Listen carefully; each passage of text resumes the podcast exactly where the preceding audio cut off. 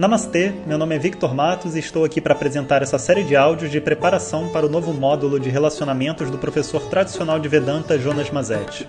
Hoje o nosso tema é o conteúdo das relações.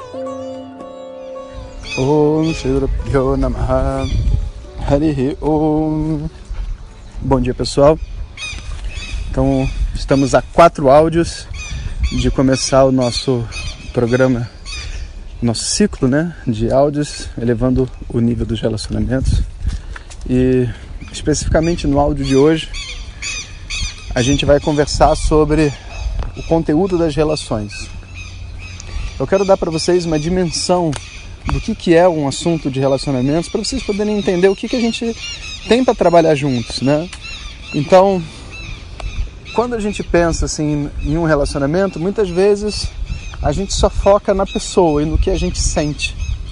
Mas um relacionamento, ele não é formado pela, por essa sensação. Ele é muito mais focado no que a gente faz do que no que a gente sente. O que a gente sente é a impressão, as impressões que a gente tem, né? Mas o que a gente faz é o que vai de verdade definir o relacionamento e vai e vai dar ordem para isso. Então, algumas pessoas acreditam, por exemplo, que o relacionamento seja é, uma espécie de uma sociedade, tipo uma empresa que eu estou montando com a outra pessoa. E é óbvio que um relacionamento não é uma empresa. Uma empresa é uma empresa, um relacionamento é um relacionamento. Você pode até ter uma empresa com alguém que você se relaciona. Não é recomendável na maioria dos casos, mas pode funcionar. Agora, um relacionamento não é uma empresa. Um relacionamento também não é uma, uma espécie de sessão de terapia constante, sabe? Toda vez que as duas pessoas se encontram, elas perguntam como é que você está, com o que você sonhou ontem à noite, que, como é que você está se sentindo, para onde você vai. Né? Relacionamento não é terapia. A gente pode, inclusive, ser dois psicólogos se relacionando, mas quando a gente se relaciona, a gente não quer ser terapeuta um do outro. Inclusive, se você não for capaz de tirar esse papel, né, esse, essa fantasia de terapeuta de psicólogo, quando se relaciona com as pessoas que estão em volta de você, você vai ser um porre, garanto. As pessoas vão sair de perto, porque ninguém está afim de se relacionar com alguém que está te analisando constantemente.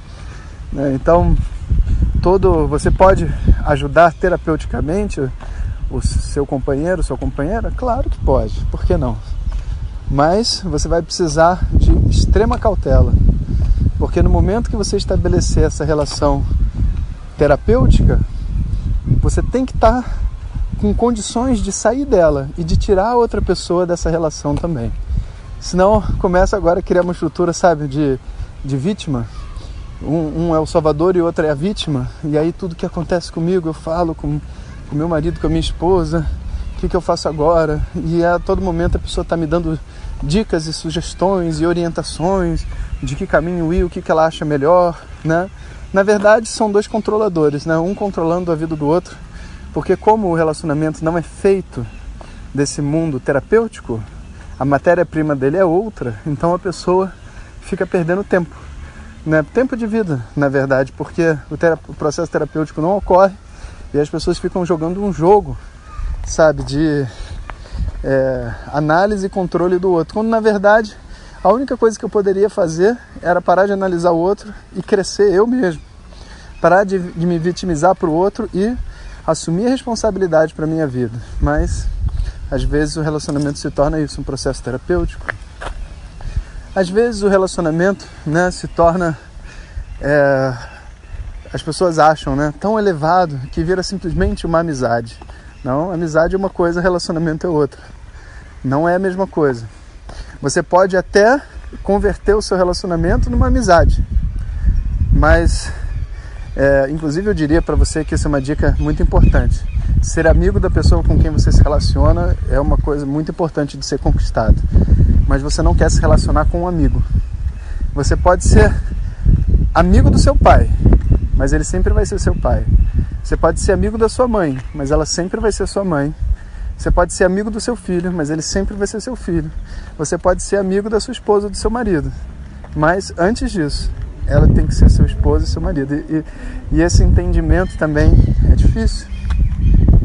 Então não é amizade, não é terapia, não é sociedade, não é projeto, sabe? Às vezes a gente cria assim, não uma sociedade na forma de uma empresa, vamos ganhar dinheiro, mas na forma de projeto. Então você traça os seus projetos do que você quer conquistar para sua vida, sabe? No trabalho, no não sei quê e fica ali bostejando em cima da outra pessoa todas as grandes coisas que você vai conquistar, que você vai fazer, depois disso eu faço aquilo. E a outra pessoa fica falando: Nossa, você é incrível, nossa, é isso mesmo. e aí, isso não é um relacionamento também, né?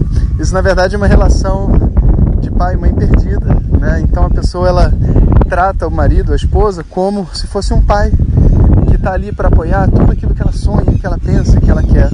Isso também não é se relacionar. Ou seja, quando você faz isso, aquilo que você deveria estar fazendo, você não faz. Vocês devem estar ouvindo aqui os pássaros. O Rasta está correndo atrás deles, eu estou andando no parque. Está muito bonita essa cena aqui. Então, do que, que é composto esse relacionamento?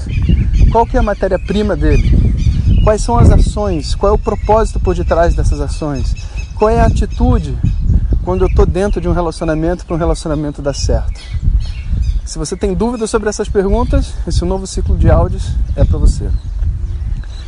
Om Sahana Vavatu Sahana Bhunaktu Sahaviryam Karavavahai Tejasvinavadhitamastu Vidvishavahai Om Shanti Shanti Shanti se você quiser receber nossas mensagens diretamente no seu WhatsApp, peça para quem te encaminhou este áudio para compartilhar o nosso contato e nos envie a mensagem Quero receber. Mais informações www.vedanta.com.br.